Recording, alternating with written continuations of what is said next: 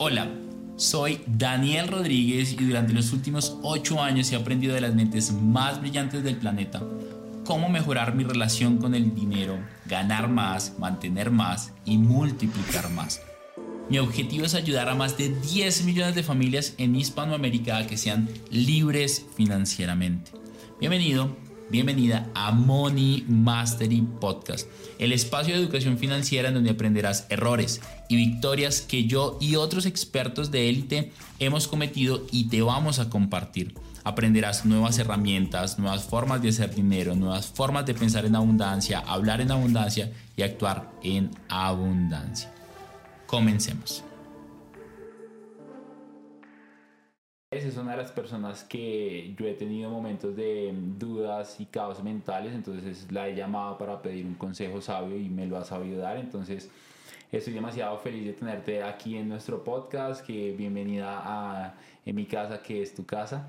Eh, así que ya me quedé aquí una vez. Literalmente sí. llegaste aquí una cuando íbamos a, a, a, Ibagué, ¿no? Cuando íbamos a ver un lote. Cuando íbamos de, a ver el, el un business, lote. business. Ah, ay, sí, me acuerdo del lote. Y esa es otra historia. Oye, varias Sí, historias sí, así sí. que compartir hasta en este podcast. Entonces, si esto fuera un show en vivo de Daniel, por favor, un aplauso a mi amigo y mentor Andrés Richie. ¿Cómo estás? Bienvenido. Bueno, el gusto de estar acá es mío, estoy contento. Desde hace varios meses me dijiste, Sí. voy con toda con el podcast Sí, sí, y aparte también he podido participar en otros espacios de Money Mastery, con lo cual siempre me siento muy agradecido y aquí feliz. Vamos a hablar, vamos a compartir, vamos a regarnos un poco en este podcast. Sí, sí, reírnos un poco de tantas historias. Em, yo quisiera presentarte, tengo muchas cosas que decir, eres padre, eres amigo, eres un personaje en muchas cosas, igual que por supuesto muchos de los que conocemos. Em, ha sido muy lindo porque nos entendemos en algunas cosas, en otras no nos entendemos, pero al final como que la, la, la relación siempre ha estado como muy abierta a compartir qué nos gusta, qué no nos gusta, para mejorar la comunicación. Y me gustaría empezar por ahí, empezar por, por, por quién es Andrés Richie, no, que ahorita lo vamos a hablar, no a nivel empresarial, no a nivel de coach de alto rendimiento, no a nivel de mm, programador neurolingüístico, me parece que es un trabajo espectacular en eso, sino como persona. Pero esta vez quisiera que justo era lo que te estaba diciendo antes de empezar a hacer un podcast diferente donde puta, seamos vulnerables acá, abramos el corazón y le compartamos a las personas valor desde lo más profundo de lo que somos. Entonces, ¿quién es Andrés Rich? Bueno, desde ese ámbito personal, yo me considero una persona apasionada por la adrenalina, ¿sabes? Me gusta todo lo que tenga que ver con probar nuevas aventuras y eso como a nivel de un poco de lo que a mí me gusta en el día a día. También, pues, soy padre, tú lo acabas de decir. Esa es una gran historia que marcó un antes y un después en mi vida. A los 24 años fui papá y mm, ese fue un motor muy fuerte cuando nació mi hijo Lorenzo y de la mano de Dani, pues que estamos juntos. La verdad, eso fue un tema como de. mm, Yo estaba encontrándome conmigo mismo en ese momento, no tenía ni idea qué hacer, había perdido mucho dinero en unos negocios y de un momento a otro conozco a una mujer que me encantaba. Quedamos embarazados al mes de Qué- habernos qué- conocido qué- qué prácticamente. tiro fijo. Sí, al mes, al mes, dos meses. Y, y bueno, en eso pues tomamos la decisión de ser papás juntos, responsablemente, de asumir la decisión. Y en ese mismo momento pues yo también me fui a vivir solo de la casa. ¿Cuántos tenías? 24. Wow. Entonces me fui a vivir solo, empecé nuevos negocios, empecé casi que nueva profesión, nos habíamos quebrado en un negocio antes de eso, iba a ser papá, y eso es como un antes y un después eh, fuerte. Claro. Entonces ahí te cuento un poco como de, como de quién he sido en, en- en llegar hasta ahora, pero desde, desde lo que soy como persona, no como lo que todo el mundo ve por redes sociales, que tú dices como empresarial y el sí. mentor y todo esto. Cosas que me gustan hacer, ¿sabes? Me gustan las series de deportes. O sea, toda esta nueva onda de series de los campeones. De Michael Jordan, de Last Exacto, Dance. exacto. Me estoy viendo todas esas series. Me gustan mucho también, por ejemplo, las series de vikingos o de batallas Por eso así. la barba, eh, veo y ahí el corte. Sí, hay gente que dice que parezco como vikingo. Sí, sí, sí, sí, sí. Desde muy pequeño también he tenido como afinidad con ese tema de los gladiadores, de los vikingos, de la conquista, todo eso. Me llama mucho la atención y son como algunas cositas muy, muy personales, muy como de lo que me gusta. Sí. ¿Qué, ¿Qué piensas acerca de, que eso es una de las cosas que nosotros dos hemos hablado constantemente y es cuando estamos emprendiendo, cuando estamos haciendo negocios, cuando estamos saliendo de la zona de confort, de, ahí está la familia, ahí están los amigos, es, es a veces muy difícil empezar a destacar en algo porque todo el mundo quiere que te vaya bien, pero cuando te empieza a ir mejor que a los demás, pues como que no es tan chévere, ¿no? Yo quiero que te va bien y mejor, pero no mejor que a mí. Y el ego está ahí como hablándonos constantemente. ¿Qué piensas acerca del ego? ¿Qué es el ego para ti? Mira, el ego es necesario y el ego está un poco satanizado de cierta manera. No, y ahorita con internet es como eh, el gran oponente. Ajá. The Big Enemy. Sí, pero yo creo que el ego, mira, yo lo pienso de esta manera. Y es, así como el arco iris necesita de la lluvia, el ser necesita del ego. Y el ego está para protegernos. Pero el ego también claramente tiene algunas malas pasadas que nos limita y no nos permite crecer al máximo de nuestro potencial. Entonces, ¿qué opino yo del ego? El ego hay que verlo como un compañero que siempre está contigo, pero que tienes que saber hablarle, tienes que saber negociar con él, tienes que saber pedirle permiso incluso a veces para que te deje tomar pasos o decisiones más. Y ese ego como de quiero que a los demás les vaya bien, pero no tan bien o no mejor que a mí, pues al final creo que puede jugar una pasada en contra, porque todo aquello que tú le deseas a otro también te lo deseas a ti mismo inconscientemente, porque no quieres tampoco crecer y que otros estén pensando eso que tú piensas de los otros, ¿ya? Entonces te juega en contra, es como meter un pelotazo a la pared que se devuelva y te golpee la cara. Es como escupir hacia el cielo. Eh, es como escupir hacia No te arriba. quedes ahí mucho sí, tiempo, tal pero cual, mejor. tal cual. Tal cual. Como el que, como el que quiere escupir en la montaña rusa. Y... una vez vi una montaña rusa y a los del frente intentaron hacer esa broma. O cuando se vomitas en la puta montaña Tal- rusa. sí, tal cual. No- no- no tiene te sentido. cae todo, toda esa suciedad encima. Tú dices hay que aprender a hablarle al ego. ¿Cómo es eso? ¿Cómo es hablarle al ego? Eh, saber que está ahí y, y- y- y darle como su posición, porque al final el ego simplemente es como e- e- ese niño malcriado que tienes ahí, ese niño interior que, que quiere muchas cosas y, que es caprichoso, pero hay que escucharlo, ¿no? Entonces, ¿cómo lo escuchas? ¿Cómo le hablas? ¿Cómo, cómo, la- cómo- cómo debería ser la relación? Buena pregunta. Primero, identifica la voz o las voces que tiene tu ego. Por ejemplo, yo reconozco cuando el ego me está hablando a mí. Tiene una forma particular de hablarme. ¿Sí? Le puedes identificar un tono de voz o le puedes identificar una forma o una velocidad de la voz o un cierto mensaje recurrente.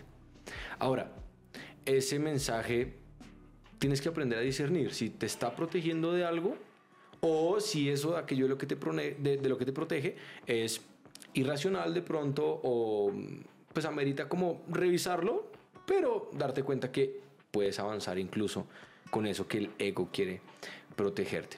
¿Qué sucede? Le puedes poner un nombre a esa voz. ¿Sí? Hay gente que le pone eh, mini, no sé, mini nombre, mini tu nombre, por ejemplo, o le pones simplemente querido ego, o le pones el nombre que le quieras poner y tienes una conversación interna. Bueno, a ver, ¿tú por qué me quieres decir esto? Entonces, pa, esa voz te habla. No, pues porque es que esa, acuérdate cuando hace unos años esa persona te hizo daño, por ejemplo. O cuando otro socio, ahorita que estábamos hablando de los socios, o cuando tuviste un socio que te falló. Entonces, ah, bueno, sí, pero conversemos. Como el hecho de que antes un socio me haya fallado significa que en el futuro todos los socios me van a fallar. Entonces le puedes hacer incluso preguntas poderosas al ego, ¿sí? Y él va a decir como, pues sí, está bien, no, no necesariamente es 100% verdad. Ok, entonces negociemos. Yo sé que tú me quieres proteger, querido ego, de que no cometa una pendejada, pero entonces pues vamos paso a paso. La primera acción que vamos a tomar es esta. ¿Estás de acuerdo? Bueno, listo, empecemos como por un pequeño paso. Listo, trato. Entonces identificas la voz, comprendes, escuchas, discernimiento y luego negocias con él para dar un siguiente paso. Hablas de preguntas poderosas. Háblanos un poco más de eso. ¿Qué son preguntas poderosas? ¿Cómo sé si es una pregunta poderosa o, Sí. o no lo es? Las preguntas poderosas te llevan a reflexionar y a encontrar respuestas que probablemente antes no tenías. Suelen ser preguntas abiertas, suelen ser preguntas que te expanden y te llenan de ideas, suelen ser preguntas normalmente simples, ¿sí? Y mm, simples y sencillas, de alguna u otra manera, o incluso a veces inesperadas. Eso que te estoy diciendo puede ser un poco inesperado, o sea, como así que preguntarle algo a mi propio ego. Para el ego puede ser inesperado que alguien le pregunte algo, porque el ego está acostumbrado a que te frena y ya, ¿sí? O a que tú le haces caso inconscientemente y ya. Entonces, eso tiene que ver un poco con, con lo que me preguntas de, de preguntas poderosas. ¿Cómo, ¿Cómo hacer buenas preguntas? Bien, ¿cómo hacer buenas preguntas? Si estás en una conversación con alguien, lo mejor que puedes hacer es primero escuchar muy atentamente y utilizar el mismo lenguaje de la otra persona, tanto verbal como no verbal, para sobre eso formular la pregunta. Y hablando de técnica, pues preguntas que empiecen con qué, cómo, cuándo, ¿sí? quién, evitar preguntas que empiecen con un por qué, ¿ya? Las preguntas del por qué van muy hacia la racionalización, a veces pueden, funcionar bastante bien, pero si hablamos de preguntas poderosas para generar expansión o para encontrar información oculta o para generar, mm, digamos, movimiento hacia adelante, es, es mejor preguntas que no, que no necesariamente lleven de una vez a una justificación o a una, o a una racionalización. ¿sí? Entonces, ¿qué, quién, cómo, cuándo? Son formas de iniciar preguntas poderosas. Hay algo que tú has estado haciendo que me, que me, que me parece súper bacano y tú has estado los últimos dos o tres años coacheando eh, personas de élite, empresarios, artistas, actores. Y me parece súper interesante como cada vez eh, se empiezan a abrir más puertas para todo lo que es el coaching como tal y tú dentro de eso mismo también empiezas a conectar o más bien empiezas a conectarte por tu arte de hacer muy buenas preguntas con diferentes personas de éxito que por supuesto te ayuda muchísimo en lo que tú haces y al final es un tema de, expa de expansión de contexto. Cuando tú estás compartiendo con personas más exitosas empiezas a abrir contexto y empiezas a dar cuenta que tú puedes hacer cosas muchísimo más power para crecer también. Entonces, ¿cómo, cómo poder conectar con personas exitosas? ¿Cómo poder conectar con personas más exitosas que tú? Yo tengo, yo tengo mis formas, mis métodos, tú lo has venido haciendo y lo interesante es que nos conocemos hace mucho tiempo eh, y cada vez que hablamos tú tienes una nueva persona que conociste que explota la cabeza y yo te comparto de otra y es como, no, ¿y cómo conociste a esta persona? No, qué bacano esto y cómo conectaste. Y es muy chévere porque dentro de esas formas de ser también cada uno tiene como formas de llegar. Eh, y esta mañana estaba hablando con un amigo nuestro que se llama Alex, que también uh -huh. hablábamos un poco acerca del tema. ¿Qué tendrías que decirle a las personas en el podcast, decirme a mí acá, cómo, cómo conectamos con personas más exitosas? Con personas que eh, están fuera de lo común, con personas que expandan nuestra mente. Sí, para mí el truco de ello está en dos cosas. La primera, escuchar con el corazón, o sea, escuchar genuinamente al otro, escuchar muy interesadamente al otro. Y la segunda tiene que ver con desde tus propias fortalezas o desde tus propios talentos, de tus propias cosas en las que te consideras bueno, ¿cómo le puedo agregar valor al otro? Esa es una pregunta poderosa. ¿Cómo le puedo agregar valor al otro desde lo que yo reconozco que es una fortaleza mía? ¿Mm? Entonces, de hecho, la respuesta que te doy de escuchar muy atentamente, la doy desde un lugar de autoconocimiento, porque algo que la gente me reconoce muy constantemente es, wow, nunca me había sentido tan bien escuchado eh, como cuando estoy contigo. Pues, pues sí, claro, o sea, yo hoy en día lo reconozco y lo utilizo y eso me ha abierto grandes relaciones. ¿Por qué? Porque aparte no estamos acostumbrados a no. estar escuchados. Queremos realmente que se escuchen, pero ¿cuándo escuchamos realmente? Sí. Entonces, uno, en mi caso personal, escuchar muy atentamente al otro. Y dos, desde el autoconocimiento, reconocer desde todo mi kit de herramientas, llamémoslo así, de todas mis fortalezas, qué puedo hacer por el otro. Esta es una frase clave, yo creo que tú te la sabes, y es, a nadie le interesa quién tú eres ni todo lo que sabes hasta que no saben lo que puedes hacer por ellos. Entonces, entrar agregando valor primero. John, Maxwell dice algo muy bacano y es que antes de pedirle la mano a las personas les entregas su corazón y, les muestras lo que tienes por, por dar y, tiene que ver muchísimo con que liderazgo es esa capacidad de sacar de, las personas eso que ellos jamás siquiera eh, imaginaron que podrían lograr, ¿no? llevarlos a un punto donde la gente ni siquiera se puede imaginar que podría llegar. Y esta mañana estábamos hablando con Alex, que quiere traer esa conversación acá, y Alex me compartía que ustedes estaban hablando de tema de vibración. Estaban hablando de que para tener la vibración de millones de dólares, eh, para traer millones de dólares tienes que estar en esa vibración. Si quieres traer millones eh, de pesos, pues tu vibración es totalmente diferente. y, y tiene muchísimo sentido. Yo ayer le estaba diciendo a las personas y les estaba hablando sobre la abundancia, porque alguien me estaba diciendo, uno de mis estudiantes dijo, Dani, es que no me siento abundante. Y yo, ¿por qué no te sientes abundante? Porque todos mis amigos gastan un montón de plata, despilfarran, y como yo estoy acá y tú dices que hay que ahorrar y que hay que invertir y que hay que limitar gastos, etcétera, etcétera, etcétera. Yo me siento escasa porque ellos sí están gastando y yo no lo puedo hacer. Entonces les dije, eh, entonces la abundancia es interna o externa. Y se quedó pensando y dijo, las dos. Y yo le dije, sí, pero ¿cuál es primero? Y como que se quedó pensando otra vez. Entonces la puse a hacer el ejercicio que hace Tony Robbins del priming, que es con la respiración, que es la respiración del fuego, él lleva para poner el corazón a mil, cerró los ojos, le puse la mano en el corazón y le dije, siente ese bendito corazón. ¿Qué sientes? Me dijo que está latiendo muy fuerte. Y yo le dije, ¿cuántas veces te has puesto a agradecer por el bendito corazón que tienes, que tú no lo pediste, pero lo tienes ahí y te está manteniendo vivo 24 horas al día, 7 días a la semana y jamás ha parado incluso cuando tú has querido tirar la toalla. Y cuando empezó a hacer eso, luego empecé a llevarla a un ejercicio de gratitud y le dije, ahora quiero que pienses en tu familia y en tus amigos y pienses en un momento de mucha gratitud. Entonces empezó a tener un momento de gratitud súper lindo y empieza a llorar Ricky. Y cuando empieza a llorar yo le dije, ¿qué sientes? Y me dice, estoy feliz. Y yo le dije, entonces, ¿por qué lloras? Y me dijo, no sé si te has visto Barbie.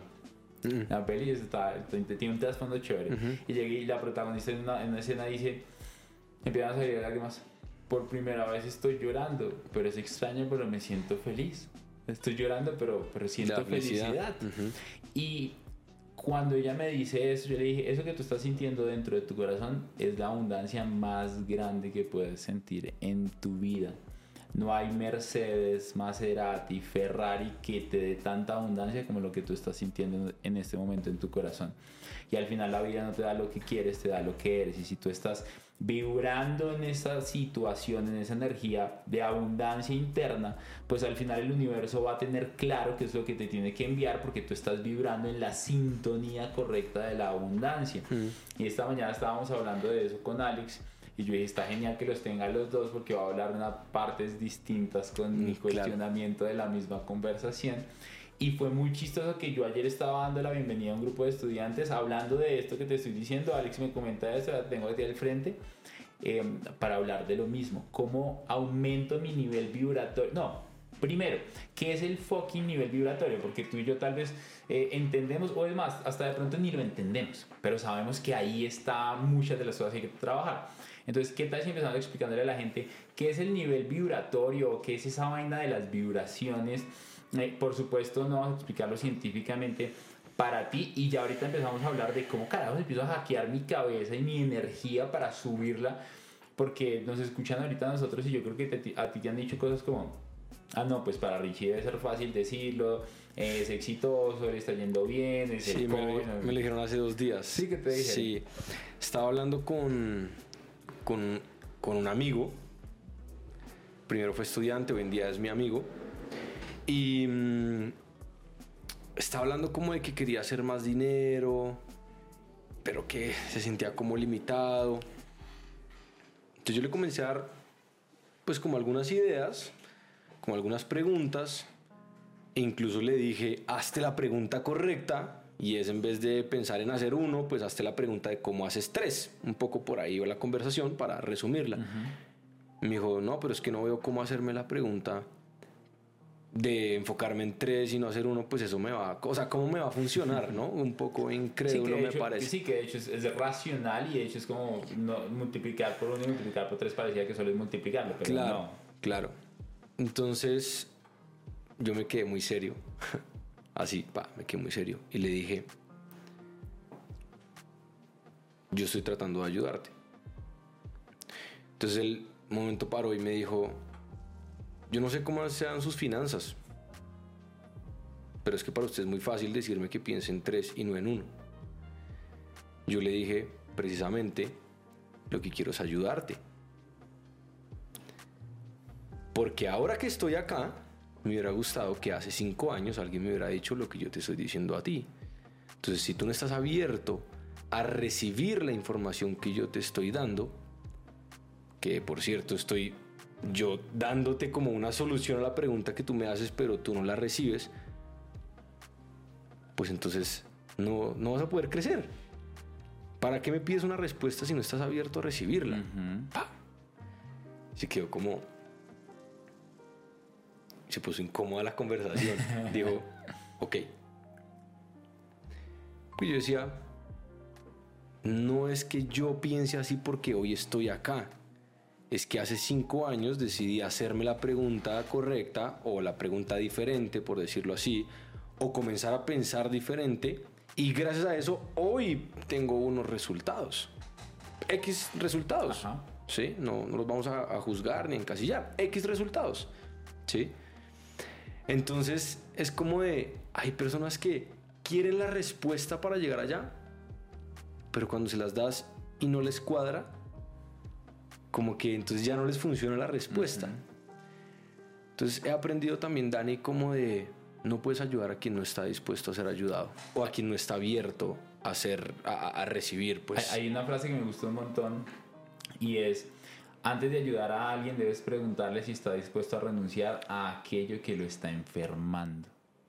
Y es mm, difícil, es difícil porque al final es que tu cabeza está configurada de cierta manera que muchos no lo entendemos al principio cuando alguien nos lo dice, pero tú estás configurado a tal punto que cuando tú caminas, caminas de tal forma, cuando tú manejas, manejas de tal forma, cuando tú hablas, hablas de tal forma, que tú haces cosas que no sabes que las estás haciendo porque ya es automático y estás configurado. Cuando uno va manejando, si tiene un carro de cambios, pues uno mete los cambios en automático, o si va de afán también lo hace en auto, o sea, es automático. Mm. Y dentro de, ese, dentro de esas cosas que hacemos que son automáticas, al final, al final, lo que tú le estabas diciendo a esta persona, al final, para él su automático es yo no puedo hacer esto y tú le hablas de una nueva forma y su automático, o sea, su carro es para andar solamente de frente y tú le hablas de la forma que para ganar tiene que ir en reversa y él dice mi carro no da en reversa, ¿cómo carajos va a caber eso en la cabeza de alguien? Claro, sí, sí, sí, sí, sí, sí, sí,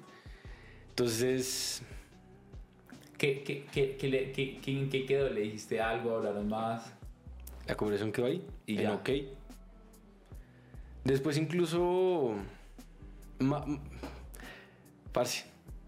Después incluso hablamos y le salió un negocio que llevaba tres meses esperando para que saliera.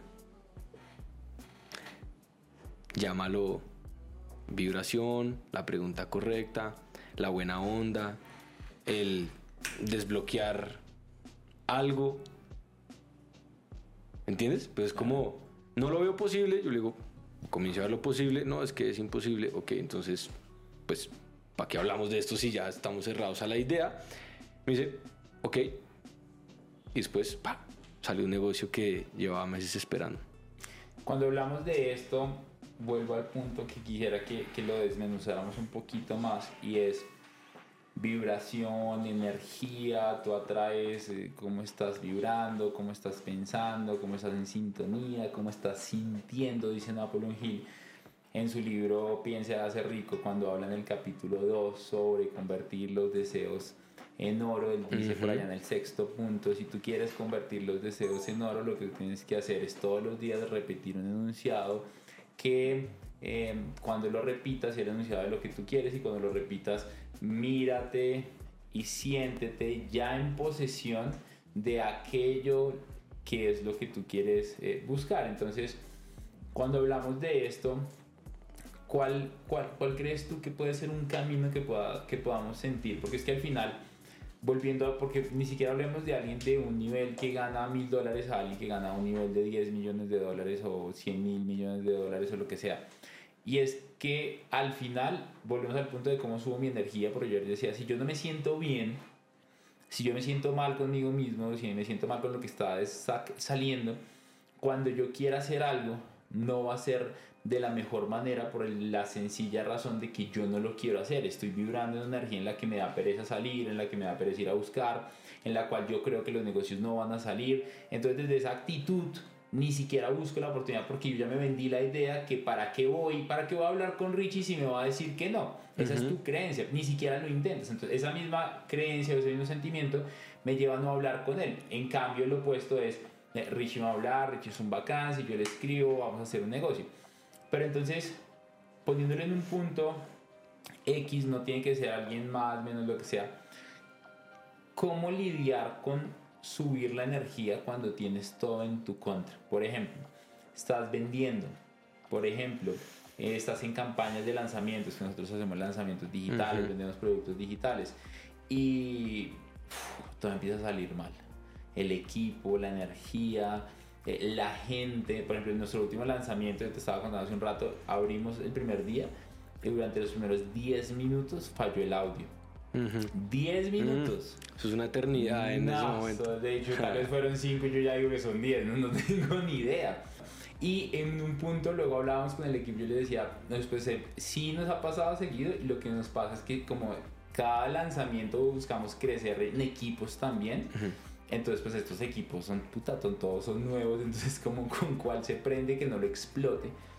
Y claro, pum, frustración. Entonces, ¿cómo, cómo logramos dentro de esa frustración que estamos viviendo, dentro de ese caos mental de los problemas que tenemos, cambiarlo y subir, y subir la mm, vibración de la energía. esa fue una pregunta que me hicieron ayer y yo respondí algo que me gustó, que tiene que ver mucho con lo que estaba hablando antes, pero me gustaría que tú nos respondieras y más porque estabas hablando con Alex el tema de vibración, millón de dólares. Entonces, ¿cómo vibro más alto? Porque es, es, fácil vibrar muy alto cuando todo está saliendo muy bien, venimos un millón de dólares, la familia está increíble, los niños están de maravilla, mi relación de pareja está extraordinaria. Pero cuando estoy a punto de terminar con mi pareja, mi familia está rayada porque hace años no comparto tiempo con ella, el negocio no va bien, mis inversiones no van bien, tengo deudas, me están llamando de los bancos a cobrarme. Ahí es donde empieza, la, ahí es donde empieza el trabajo, ahí es donde de qué estás hecho, qué vas a hacer para subir tu energía. Entonces, desde que yo te conozco y los dos hemos hablado de muchos caos mentales que nos han ocurrido, estrés, quiebras, pérdida de plata, pérdida de amigos, pérdida de socios, frustraciones. ¿Cómo, ¿Cómo lidia Richie? ¿Cómo lidias tú con esa incertidumbre para volver otra vez a tomar ese aire de voy con toda, sin casco y me lanzo del avión sin paracaídas porque sé que por el camino encuentro, espero no lo haga porque no, sé, eh, pues no, o sea, disclaimer, nunca lo hagan en casa, no siempre hay como... Sí, sí, hacerlo. Sí, sí, sí. Es que escuché un podcast. voy a saltar. El Money Mastery Podcast. Sí. Entonces, que por cierto, este fin de semana voy a saltar en paracaídas otra vez. Qué cool. Sí, ¿Hace un buen tiempo no lo hacías? Ah, sí, llevo, llevo, varios meses, un par de años ya, sin saltar en paracaídas. Tú estaba lanzando solo, y tu curso y todo, ¿no? Sí, yo estaba saltando, yo 14 saltos solo de paracaídas, ajá. De hecho, y, y, traigo el tema porque tiene que ver con la pregunta que me estás haciendo. Mira, ¿Cómo, ¿Cómo, haces tú? El tema de la energía, las personas, o llamémoslo energía, eh, el campo sutil, campo vibracional, como lo quieran llamar, se ve algo como muy efímero, ¿sí? O sea, se puede percibir o pensar como algo... exacto. Y Parece ambiguo, pero no es ambiguo. Y allá es a donde quiero ir. ¿Qué, qué, qué, ¿Qué cosas le suben la energía a Dani? a Dani Ro. ¿Me estás preguntando? Sí. compartir con gente de puta madre. O sea, por ejemplo, hoy Alex me habló de una cena, entonces tal vez hoy vaya con ellos. Em, entonces, ese tipo de espacios me suben la energía, viajar me sube la energía, la naturaleza me sube la energía. Em, como un día estar totalmente desconectado y solamente estar como viendo películas. Listo. ¿Qué cosas le suben la energía al equipo de Dani Ro? Uy, qué buena pregunta. Lo que yo creo, porque mira, no les he hecho esa pregunta. Lo que yo creo que a ellos les sube la energía es trabajar. No, Por eso todo el día, desde las 6 de la mañana hasta las 10 de la mañana trabajamos porque yo sé que les sube la energía. Falso, falso, falso, falso. De hecho, me tocó pedirles, esto es real, me tocó pedirles como ya, son las 10 de la noche, por favor todos váyanse a dormir. O ya, o el fin de semana pasado fue como, es domingo y ustedes todavía están aquí volteando, o sea, ya no más, necesito que van a hacer cualquier cosa. ¿Y sabes qué me dijo? Ver, me dijo, me necesitas el sábado. Yo, ¿por qué? Es que me voy a ver con alguien para hablar de embudos de ventas. Y yo, no, ya no más, Dios mío. Entonces, creo que tiene que ver con hacer las cosas que a ellos les gustan. A Ever le encanta la música, entonces dijo, quiero, dijo, quiero ir a escuchar la Orquesta Sinfónica de Bogotá. Eso. Y yo le dije, pues qué plan tan aburrido. No, mentira, o sea, sí le dije eso, pero lo estaba, lo estaba jodiendo pero tiene que ver con pero a él le gusta y a él le sube no, la energía. No, no, le encanta, le encanta, le encanta. Entonces no es efímero. La respuesta es clara, lo que pasa es que son respuestas tan simples que creemos que no tienen tanta influencia. Que creemos, exacto, que creemos que tienen que ser cosas complejas. Como tengo que leer 36 libros. Tengo, que, meditar, media hora, tengo que hacer, pararme de cabeza y meter la cabeza en hielo media hora. Esas son cosas que ayudan, por supuesto, pero no a todo el mundo le ayudan. Cada quien tiene sus formas. ¿Sí? Entonces, este tema que puede ser un poco efímero o que puede ser un tema como muy volado para algunos, se puede tangibilizar así de fácil. A ti, un viaje, ok, la naturaleza. A mí, por ejemplo, la montaña, me fui a un nevado el fin de semana pasado. El mm. paracaídas, me sirve paracaídas. Divertirme. Entonces, en el último lanzamiento que tocabas ese tema y tiene que ver con lo que estabas diciendo, veníamos de dos lanzamientos súper estresantes, todo el equipo súper tensionado, en vez de como tener una, eh, como, pues como una forma colaborativa, era como a ver quién le echaba la culpa a quién. En este último, yo puse la intención en todo el lanzamiento nos vamos a reír y vamos a hacer cosas disruptivas. Entonces nos cogieron de parche, me pusieron a grabar videos allá debajo de las cobijas. Eh, incluso cogimos a mi hijo Lorenzo y le pusimos un papel así en la ah, cabeza en la mitad del video. me agarraron con unas pistolas de espuma y me lanzaron balones. Y, o sea, eso fue un cague de risa completo. Multiplicamos por 20 la inversión del lanzamiento prácticamente. Entonces, eso ya me había pasado y es como de descubrir cuáles esas cosas que te hacen sentir pleno. Y mientras te sientes pleno, mientras te sientes en, en, autorrealización, mientras te estás divirtiendo, no tienes que preocuparte por seguir la energía. Porque mientras te enfoques por estar pleno, feliz, divirtiéndote, la energía se sube. ¿sí?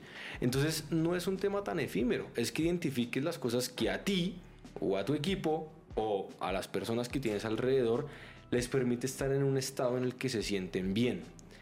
Por ejemplo, para profundizar más, libro de El poder frente a la fuerza de David Hawkins ha hecho experimentos incluso en los que te muestra cómo el agua te permite tener un estado de mayor poder que el dulce, las cosas dulces. Si tú comes algo y automáticamente sientes que no tienes el mismo power que si solo tomas agua, pues ¿para qué le quieres complicar más la vuelta? Es así de simple. El tema está simple. Pasa que a veces lo queremos complejizar más de lo que es. Ahora hablamos de, ok, puedo subir la energía, puedo subir mi nivel y estado vibratorio, es una de las cosas que más me gustan. De hecho, me, me pones a pensar qué es lo que más me gusta. Entonces empiezo a tener e, epifanías, dice Ever. Empiezo a tener epifanías. Después de eso, ahora cómo lo llevo a un punto más tangible para la autorrealización personal y profesional. Estoy escuchando el audiolibro del Código de las Mentes Extraordinarias de Vishen Lakiani y tiene un concepto que me explotó la cabeza que son las metas y él habla de las metas finales y las metas intermedias. Meta final, como lo vemos muchos de nosotros o como lo veía yo antes de escuchar el podcast, era Meta final, eh, un evento que logre X facturación, eh, que pongamos tantas personas, inversiones de esta manera, lograr comprar estas propiedades. Esa es la meta final que muchos de nosotros tenemos.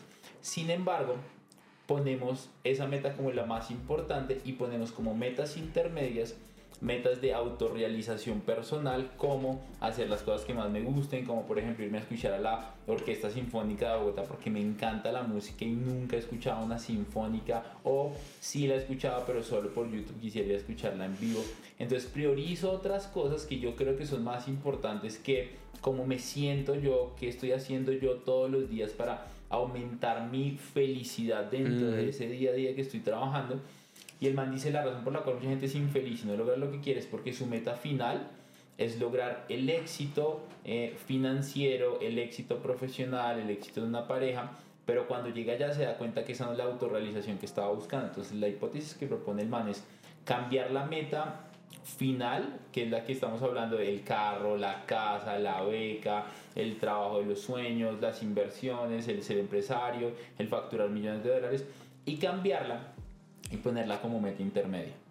Meta intermedia, lograr lo que acabo de decir y meta final, sentirme de puta madre todos los días, eh, vivir una relación con mi pareja extraordinaria, tener una relación tan cercana con mis papás que se sientan realizados, eh, orgullosos de su hijo, cuidar y mejorar la relación con mi hermano, eh, hacer una relación muchísimo más profunda con mi hijo en tu caso.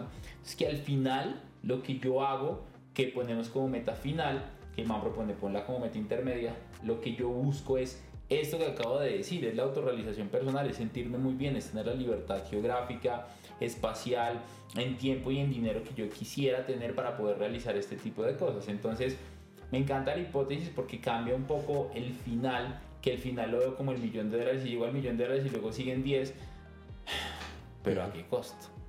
Entonces, ¿cómo podríamos tangibilizar ya un poco ese camino planteándolo así, como la meta final, no eh, los 100 millones de dólares o no el millón de dólares, sino la meta final es sentirme increíble, pero dentro del sentirme increíble, ¿cómo lo bajo para canalizar esa energía o cómo lo haces tú para canalizar esa energía para empezar a encontrar esa autorrealización ya de metas intermedias? Porque no solamente sintiéndonos muy bien eh, a pasar las cosas, tengo que sentirme muy bien y tengo que salir a hacer las cosas. Me decía un amigo, el que quiere, una, me decía una amiga, era una amiga, el que, quiere besar, busca la boca.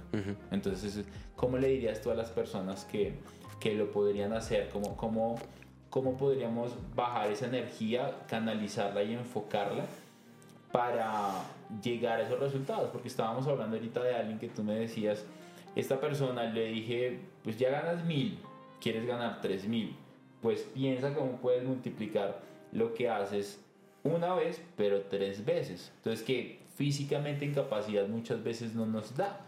Entonces, cuando tú le dices eso, como que empezaste a hacer cortocircuito en su cabeza y es como, claro, pero por tus finanzas, pues ganar tres mil, es, no, pues eso no tiene sentido. Entonces, ¿Qué le dirías a, a, Dan y Roa en este momento sobre cómo tangibilizar eso y empezar a definir eh, en planes? Dice, dice Napoleon Hill, eh, en planes específicos para lograr esos ideales dignos. Sí, celebrar las metas intermedias y agradecer por cada pequeño paso. Vengo de la montaña, entonces voy con ese tema caliente. San Nevado, sí, San Nevado del Tolima. Y mm, caminamos 54 kilómetros en tres días, o sea, más o menos unos 17 kilómetros por día, aprox. Pues estoy promediando, unos días más, otros menos. Pero ponle que el domingo a las 00, o sea, a la medianoche, pasando de sábado a domingo, empezamos a caminar. Y al comienzo la caminada fue un poquito baja, chévere que íbamos calentando, luego comenzó a inclinarse un poco, pa, llevamos como tres horas así, a las 2, 3, 4 de la mañana, frío, obviamente, viento. veníamos trasnochados porque habíamos caminado todo el día anterior y habíamos estado en carretera, en fin. Y un momento a otro, a las 4 y media de la mañana, el guía se para, dice, coman algo tomen algo, ¿ok? Y dice, viene una subida asperísima. Dice así, pa. A las cuatro y media. A las cuatro y media de la mañana. Y no nos la esperábamos, la verdad, porque todo el camino había sido así. Estaba todo nublado y tampoco podíamos ver la cumbre, entonces no sabíamos para dónde íbamos realmente. Y cuando te digo subida esperísima, es que caminamos un kilómetro en dos horas. Wow. ¿Sí? Lo que normalmente uno hace en 15 minutos, 13 minutos, 20, si vas en subidita, dos horas para un kilómetro. Y en ese momento, claro, 4.500 metros de altura, o sea, bajo oxígeno, no hay mucho aire, está frío, vienes ya cansado, comienzas a sentir ese corazón así, y entonces yo miraba para arriba, estaba todo nublado, pero sabía que detrás de la niebla estaba el objetivo final. Pero sabía que en mis pies estaba el objetivo más cercano, que era el siguiente paso. Y sabía que a los 4.600 o a los 4.800 iban a haber otras pequeñas paradas, las metas intermedias que tú llamas en mi metáfora de la montaña. ¿Cuál fue mi estrategia? Agradecer por cada pequeño paso que daba. Cuando estuve en el momento más difícil de la subida, ok, gracias por este paso.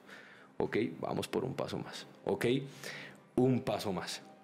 Y paraba por momentos respiraba profundo, miraba hacia el pico de la montaña, o a donde yo creía que estaba el pico de la montaña porque había solo niebla, y aunque solo había niebla, yo tenía certeza que detrás de la niebla iba a estar el pico de la montaña.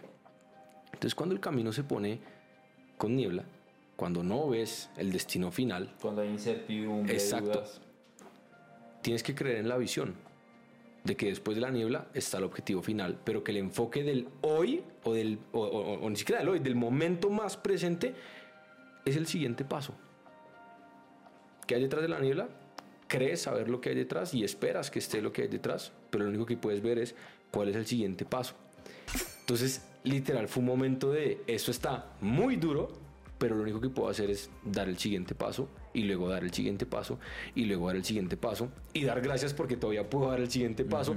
Y cuando ya estaba muy, muy, muy, muy, muy mamado en un momento de esa subida, me senté, respiré profundo por tres minutos y dije, gracias porque puedo respirar, gracias porque tengo el corazón en este momento para darla toda. Y yo sentía como una brisa, que era como incluso yo lo interpreté así, como Dios diciéndome, estoy aquí contigo dándote un aliento da el siguiente paso. Entonces, ¿qué le puedo decir a la gente?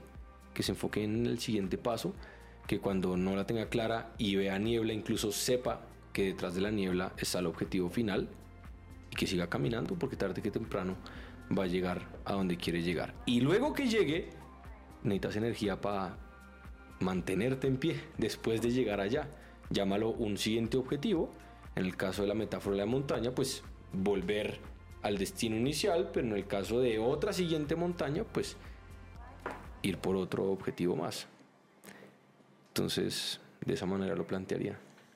¿Cómo agradeces cuando todo lo que hay en tu vida es caos? Me llegó un mensaje hace poco de alguien con el que trabajé mm, hace unos nueve años mm.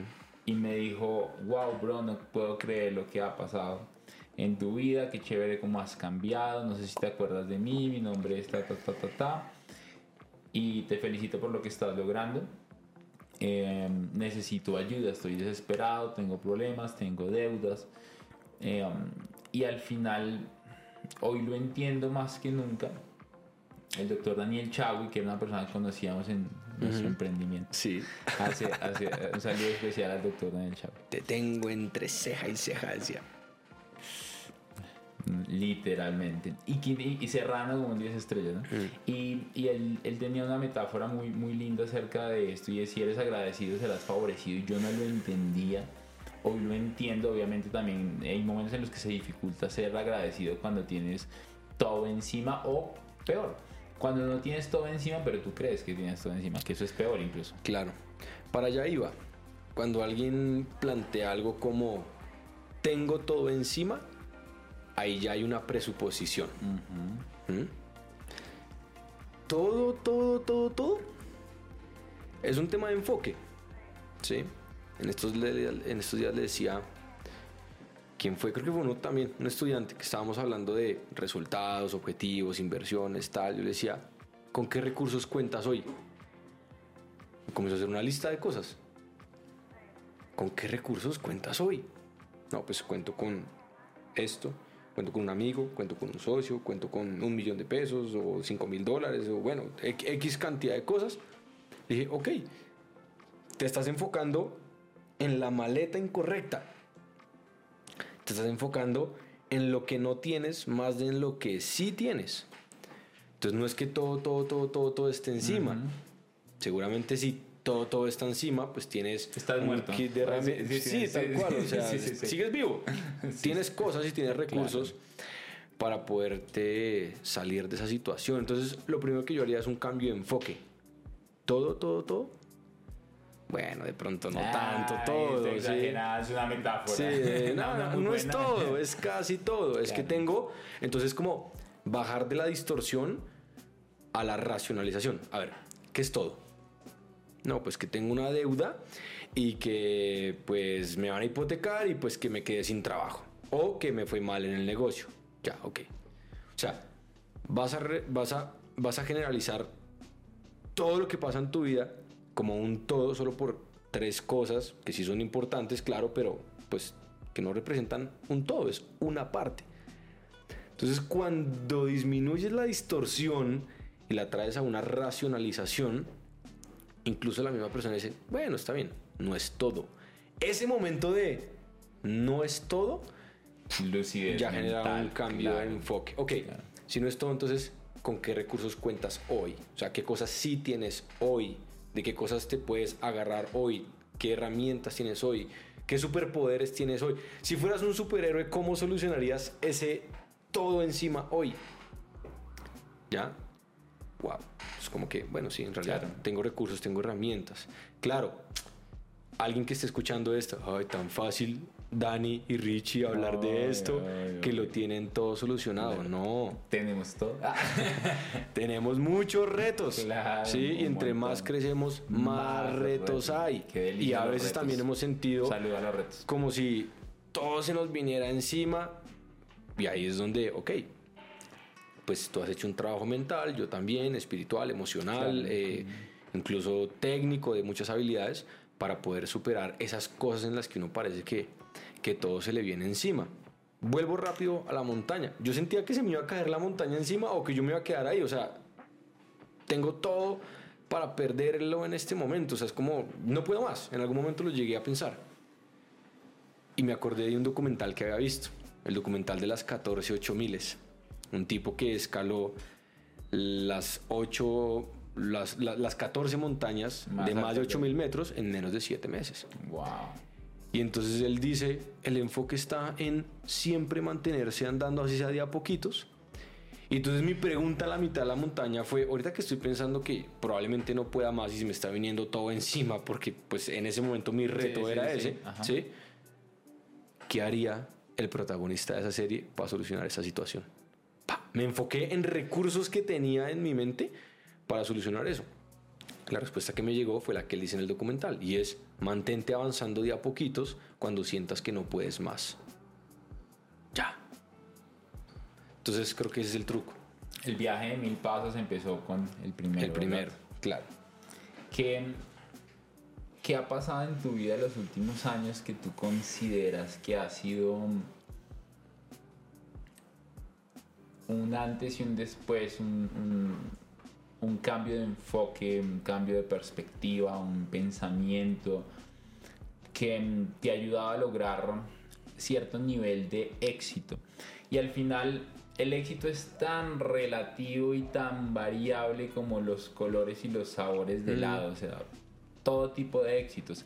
Entonces, de pronto cuando digo éxito y quisiera así que se vieran Money Master y Potas, quisiera que se viera como la realización personal en donde estás viviendo una vida que tú elegiste vivir, en donde te sientes de puta madre con lo que haces, en donde me compartes lo de la montaña y es yo escogí ir a la montaña y me voy a para acá y yo escogí eso también. Tengo un mierdero, yo escogí esto que está pasando acá, que te pone un nivel de responsabilidad interesante y es, ¿qué consideras que en tu vida ha sido determinante? Eh, ni siquiera en los últimos años, porque de pronto pasó antes, pero lo trajiste a conciencia ahora. ¿Qué consideras tú que fue determinante para lograr hoy sentirte más conectado y estar logrando muchas cosas que mucha gente allá afuera no está logrando?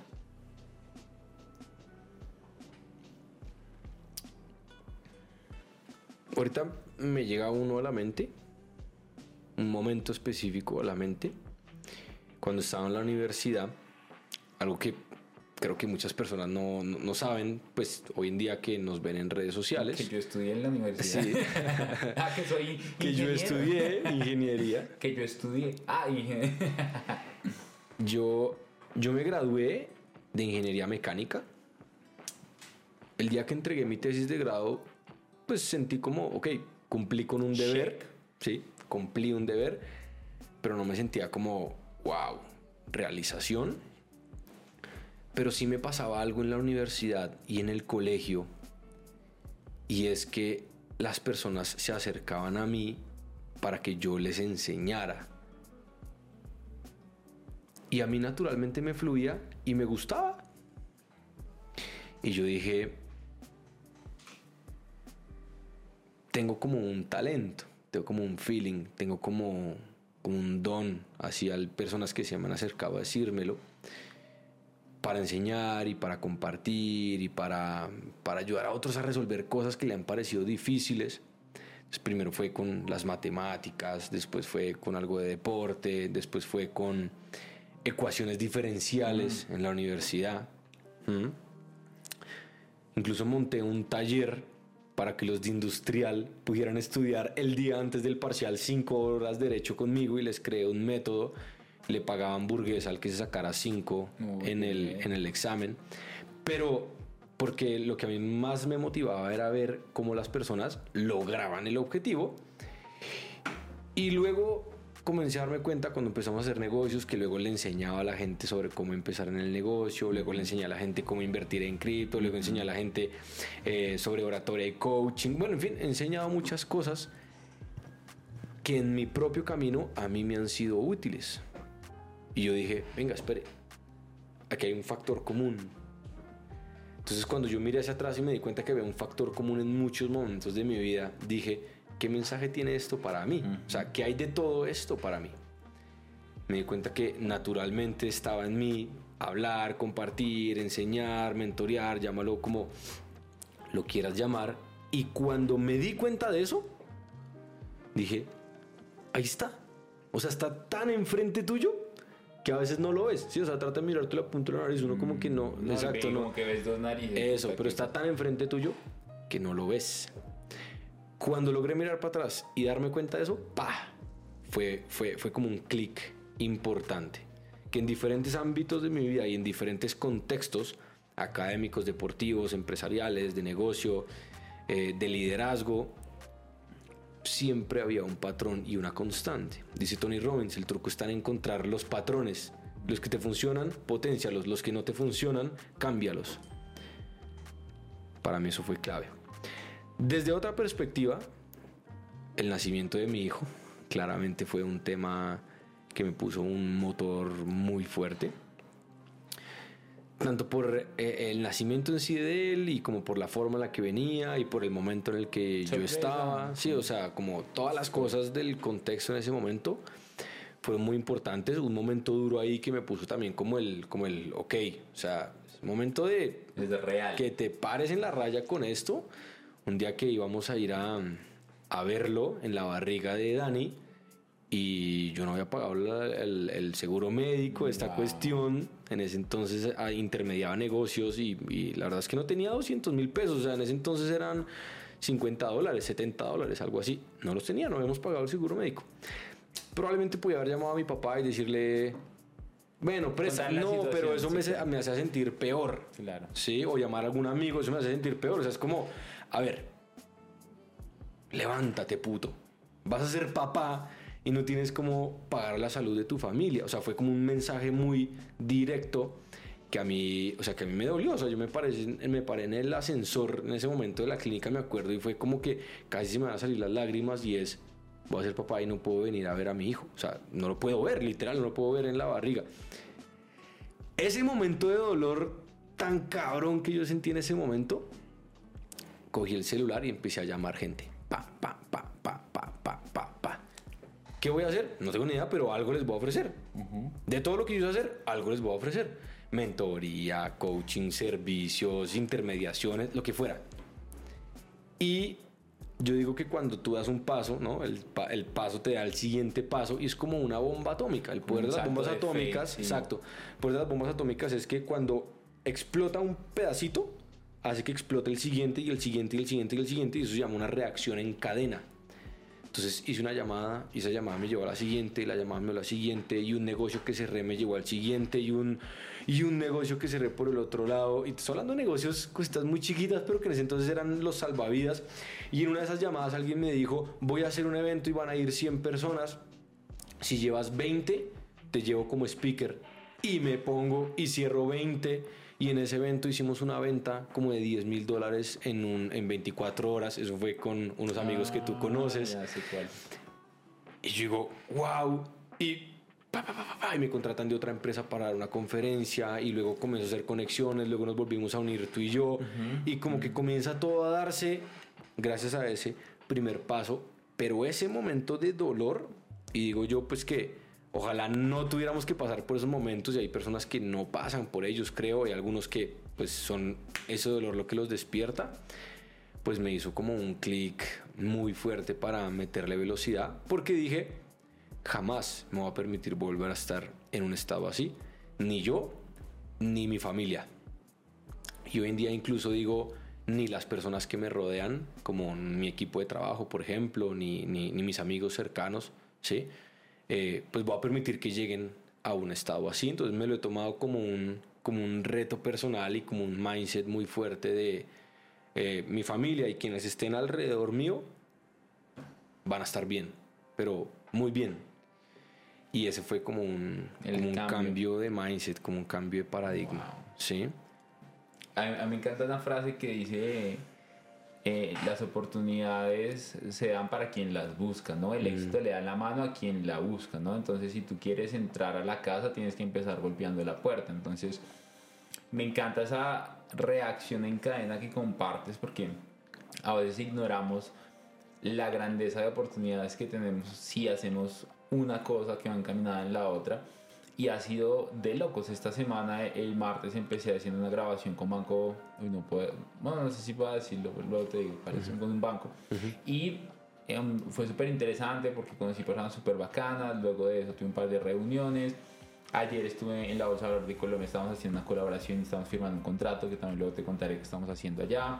Em, hoy todo el día hemos estado grabando episodios del podcast, e incluso es muy particular porque es un momento incluso con que me entró un dolorcito de cabeza dije como, wow, estoy cansado. Y te dice, te dice el chiste, como, bueno, yo creo que ya no va a grabar más podcast y se mira hasta acá y yo te digo, no va a grabar. Y es bien interesante porque no solamente estoy feliz de que esta semana ha sido tan intensa, es jueves, pero no he sentido ningún día porque he estado haciendo cosas mucho en frente de cámaras, haciendo grabaciones, reflectores, estas luces después de mucho tiempo en exposición, pues ya te empiezan a dar dolor de cabeza y con lo que me compartes simplemente le doy como un check ah ok esto es parte de la vida que yo escogí vivir y es parte de quién quiero llegar a ser no entonces sabes como que uf, te agotas un poco pero no yo escogí esto. Y también dentro de, dentro de ese efecto compuesto que dice Darren Hardy en su libro El efecto compuesto es, son pequeñas cosas. Es el paso que tú das en la montaña lo que te lleva a llegar a la cima. No son un millón de pasos, es el primer paso. Y luego cuando das el primero, el segundo, y luego el tercero, y luego el cuarto, y luego el quinto. Y me encanta porque cuando nos enfocamos solamente en el primer paso que tenemos que dar, eh, salimos de donde estamos. Y hay una frase que me encanta y es que el primer paso no te lleva a donde quieres estar, pero sí te saca de donde estás. Y eso está brutal porque estoy en un mierdero, tengo deudas, tengo problemas. Y yo creo que el reto está en el enfoque, en la percepción que le estamos dando, como tú lo estabas diciendo hace un rato, y es que no sé qué hacer y yo me llamo Camilo, un saludo especial para Camil Crypto. Y me llamó Camilo porque estábamos alquilando un hotel. Y yo le dije que negociarlo está muy caro. Y me dice, no, Dani, no se puede. Yo, ¿cómo que no se puede? Sí se puede, negociarlo. No, Dani, no se puede, es que no se puede. Ya es lo. Yo, que sí se puede. Y me dijo, entonces llamemos los dos a ver si sí se puede. Yo, hágale pues, llamamos los dos. Llamamos los dos. Yo estaba acá, no estaba en su lugar. Y empezamos a hablar. Y la nena del hotel, no, que no, que no se puede, que no te vamos a dar descuento. Y yo, vas a perder un cliente por, eran como 500 dólares de diferencia. Vas a perder, porque al final ni siquiera son los 500 dólares que lo estábamos diciendo, sino que es que yo creo que tú y yo tenemos una competitividad que es el ganar. No sé, yo no quería sentir que perdí la negociación.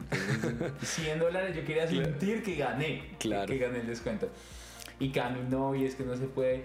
Y al final yo, ¿qué posibilidad hay de que hablemos con esta persona para que baje este presupuesto de esto particular? No se puede. Y yo, ¿podemos hablar con ella? Y la nena súper cero dispuesta a ayudarnos. Fue como, no, si quieres ya hablo con ella y, en 20 minutos les escribo. Y yo, ah, bueno, listo, dale. Ya como que lo hicimos. Luego nos pasan la cotización. Nos bajaron casi en un...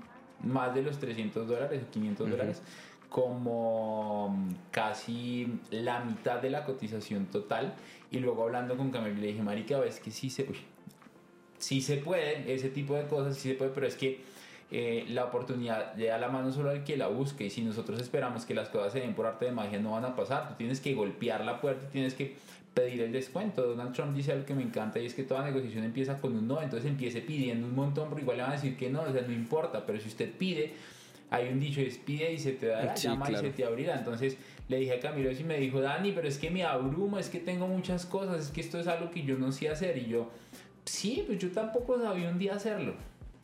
Pero la diferencia es que ese día estábamos solos.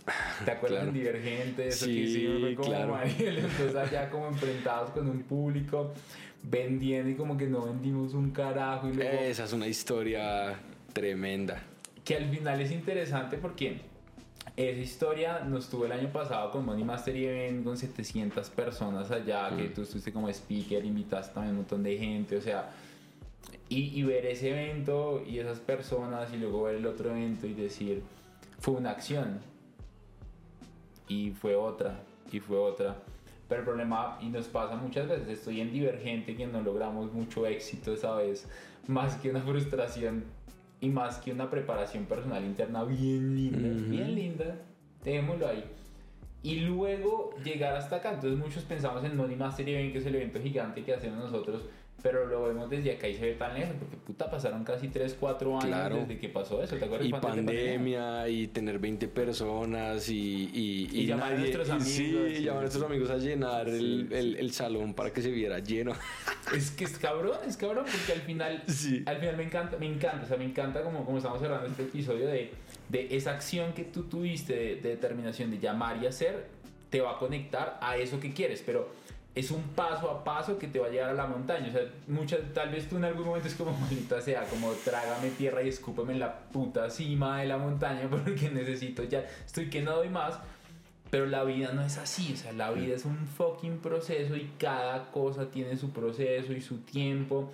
Y no es lo mismo una sopa con una hora que con 30 minutos, no es lo mismo. Entonces, qué lindo saber que lo que está pasando esta semana, porque ahorita después de la grabación, ahorita falta grabar otro episodio, eh, que nunca lo habíamos hecho tan así, las cámaras hasta, las cámaras hasta como, necesito Sí, ya, ya. descansar, me recalenté. Entonces me sentía algo, algo, algo agotado y como que, uf, como que se te olvidó en un momento porque estaba haciendo todo esto. Y luego es como que genial estar acá porque sé que así va a llegar lo que sea que queramos que llegue, pero sé que estoy viviendo en pasión, sé que estoy gozando esto, mi cabeza hoy tiene un montón de ideas de muchas personas que admiro, que amo con mi corazón y que me están aportando valor. Y yo digo, qué lindo saber que estamos grabando este episodio, que estamos grabando este podcast eh, y que estamos llegando al, al- al final de un día de grabación larguísimo con alguien que admiro y que aprecio un, un montón, entonces no Richie, gracias por compartir tanto valor hoy en Money Mastery Podcast. Bueno, gracias por la invitación y mm, sé que vamos a estar en más espacios porque apenas estamos comenzando un gran camino que es largo, pero que juntos vamos a recorrer con mucho disfrute, con mucho aporte de valor y con mucho crecimi- crecimiento para nosotros y para todos. Y lo más importante, gozándonos el camino. Un día hablaremos, sabes que, sabes que podemos hacer un día un podcast solamente de nuestras peleas. Somos niños chiquitos con plata, entonces Nuestras, de las nuestras más- peleas, nuestras peleas lavando platos allá en Ibagué. Ay, después hablamos de esas. Eso es, vamos a hacer un podcast de eso porque al final qué lindo ver eso y decir como nos estamos riendo y tenemos la madurez de hablar de esas estupideces y decir pues qué, qué, qué lindo lo que pasó y gozarnos el bendito camino, o sea, qué delicia esto que estamos viviendo, o sea, ¿te acuerdas cuando nos encontramos esa vez en ese edificio por la 80 que estábamos con Alex? Sí. que tú estabas recién rapado y, con gafitas, que en ese momento no te habías hecho la cirugía de los ojos. Y como que nos vimos allá y los dos teníamos el sueño de lo que hoy estamos viviendo. O sea, nuestro sueño era vivir como hoy estábamos viviendo, haciendo conferencias, un podcast. Yo, o sea, a mí siempre me ha gustado el tema de televisión, radio y nosotros estar haciendo nuestra propia televisión, nuestro propio radio, viendo este estudio.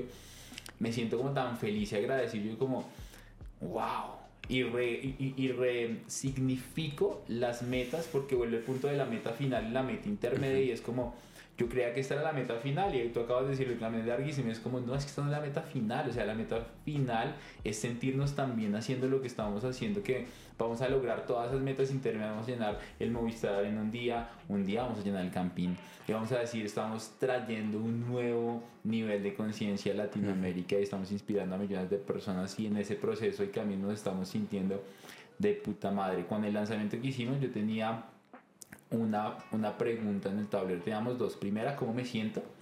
Y segundo, ¿cómo voy a hacer para sentirme mejor? Que va muy alineado a lo que tú estabas diciendo, que me encantó.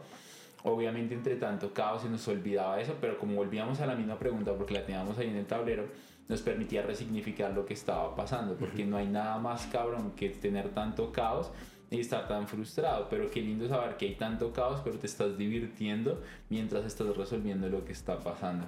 Richie, ¿alguna última idea que nos quieras compartir, que nos quieras dejar aquí en Money Mastery Podcast? Ah, ¿cómo te encuentran en redes sociales? Redes sociales en Instagram, Andrés Rixi, o sea, R-I-C-I, V, Andrés Rixi V. Se dice Richie, pero para Sí, que me encuentren sí. fácil, Andrés Richie V, Y. cuenta verificada. Entonces no hay más cuentas, Pilas, pilas con las cuentas falsas y, bueno, y todo ese tema. En YouTube, En YouTube también, Andrés Richie. En TikTok, Andrés Richie. Y esas son como las tres principales. Pronto, podcast también. Telegram no, por si acaso. Telegram no. Tengo Telegram. Telegram. Telegram no. No te voy a escribir a WhatsApp. Sí, exacto. No Yo te tengo a- miedo con la inteligencia artificial Sí. que van a empezar a llamar a la gente y con la inteligencia artificial va a ser nuestra voz. Tal Y cual. vas a ser tú llamándome a mí. Pero por ahora, por, de- Sí, ya. Pero yo tengo miedo, estoy asustado. Sí, ahí me encuentran en redes sociales, vayan, síganme, allá también les voy a compartir mucha información de valor, experiencias, temas de negocio, inversión, mindset. Y bueno, Dani, pues aquí siempre listo para aportar a lo Always que tú ready. hagas. Tú fuiste Boy Scout, ¿no? Sí, también. siempre listo para aportar Chévere, en este caso. Gracias Richie. Bueno, quiero agradecer este espacio, te felicito por estar acá. Fue una conversación súper agradable, diferente a las que hemos tenido constantemente. Al final yo creo que esto es más importante que todas las estrategias de inversiones, finanzas, negocios, emprendimiento que te vamos a regalar en este podcast. Ve a seguir a Richie, ayúdanos a ayudar a más personas y si este podcast te ayudó, compártenos. Si estás en YouTube, suscríbete aquí al canal, activa la campanita de notificaciones. Si estás en Spotify, ponnos 5 estrellas. Si te gustó este podcast, ayúdanos a compartirlo. Lo mismo en Apple Podcast. Y si no te gustó, pues compárteselo a alguien para que se aburra contigo. Un abrazo gigante. Nos vemos en un próximo episodio de Money Mastery Podcast. Chao, chao.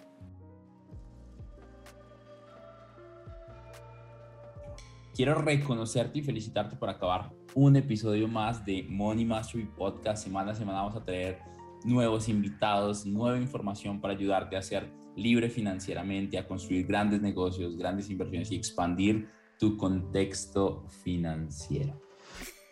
Mi nombre es Daniel Rodríguez. Imagínate dónde estarías si todos los días de tu vida escucharas información que te ayudara a crecer financieramente en inversiones y en negocios. ¿Dónde estarías?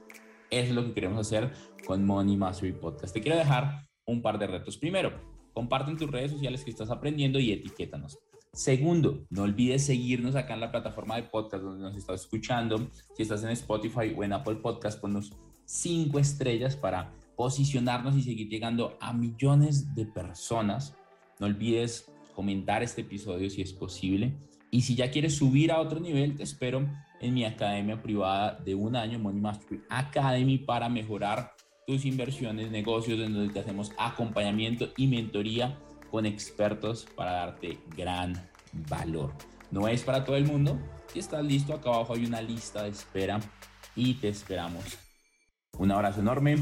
Comprométete a escuchar uno o dos podcasts de estos diarios y te prometo que tu libertad financiera va a estar a la vuelta de la esquina. Si no la tienes y si ya la tienes, vas a crecer a otro nivel financiero con ayuda de este podcast. Gracias por permitirme inspirarte. Te espero en un nuevo episodio de Money Mastery Podcast.